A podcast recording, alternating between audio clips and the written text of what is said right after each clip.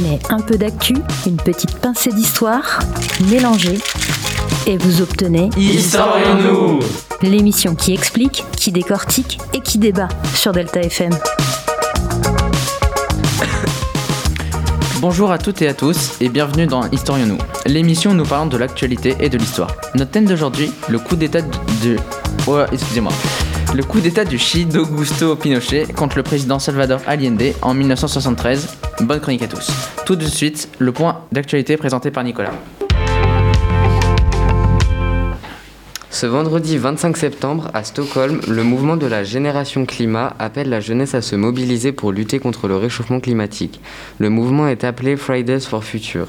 Après un an, les lycéens et collégiens militent afin de montrer que la pandémie de Covid-19 n'a éclipsé ni la crise climatique, ni leur combat pour sauver le climat. Reste à voir si le succès de ces journées de mobilisation sera au rendez-vous et fera changer certaines mentalités vis-à-vis du changement climatique. Pendant ces journées de mobilisation, on peut voir Greta Thunberg, une jeune militante suédoise de 17 ans qui a commencé à faire parler d'elle durant l'été 2018 en protestant devant le Parlement suédois afin de dénoncer son inaction. Le coup d'État du 11 septembre 1973 au Chili est un événement marquant de l'histoire du Chili. Le mardi 11 septembre 1973, le gouvernement du président démocratique élu Salvador Allende est renversé par un coup d'État militaire. Le coup d'État a été planifié par les commandants en chef des trois armées et le chef de la police est dirigé par le général Augusto Pinochet. Il a lieu dans un contexte de crise et de forte polarisation politique, sociale et économique, avec une opposition entre le pouvoir exécutif et le pouvoir législatif et judiciaire. Il intervient notamment deux mois après le Tanquetazo, une première tentative de coup d'État en juin 1973. Le coup d'État est activement soutenu par les États-Unis. Le coup d'État de Pinochet présenté par Paul et Arthur.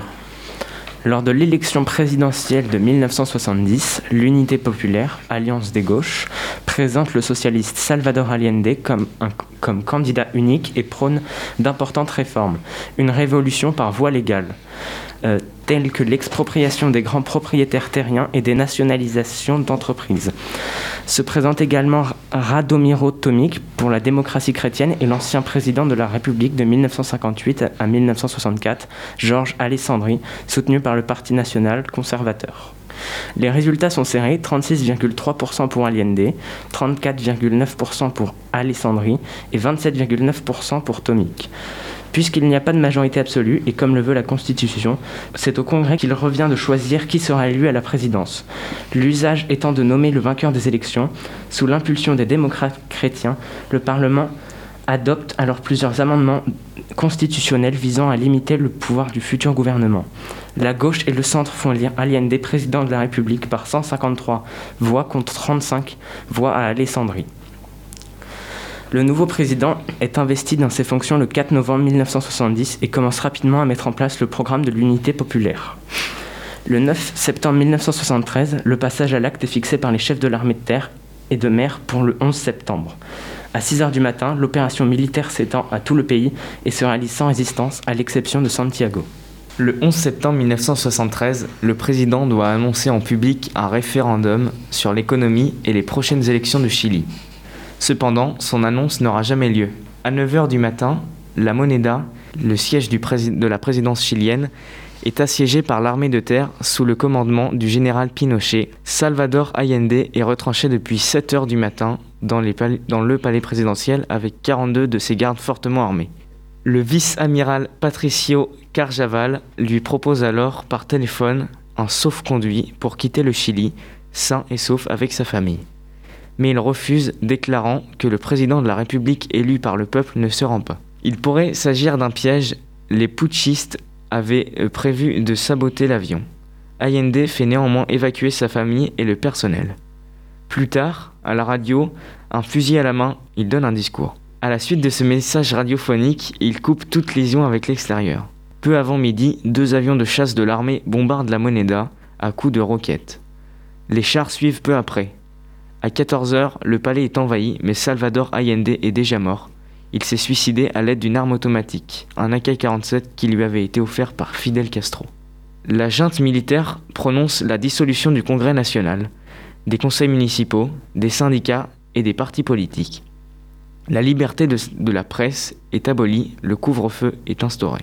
Toute forme de littérature rattachée au socialisme est interdite et les opposants au régime arrêtés, exilés, torturés ou exécutés. La dictature militaire dirigera le pays jusqu'en 1990. Viva Chile, viva el pueblo, vivan los trabajadores. Estas son mis últimas palabras. Tengo la certeza de que mi sacrificio no será en vano. Tengo la certeza de que por lo menos será una lección moral que castigará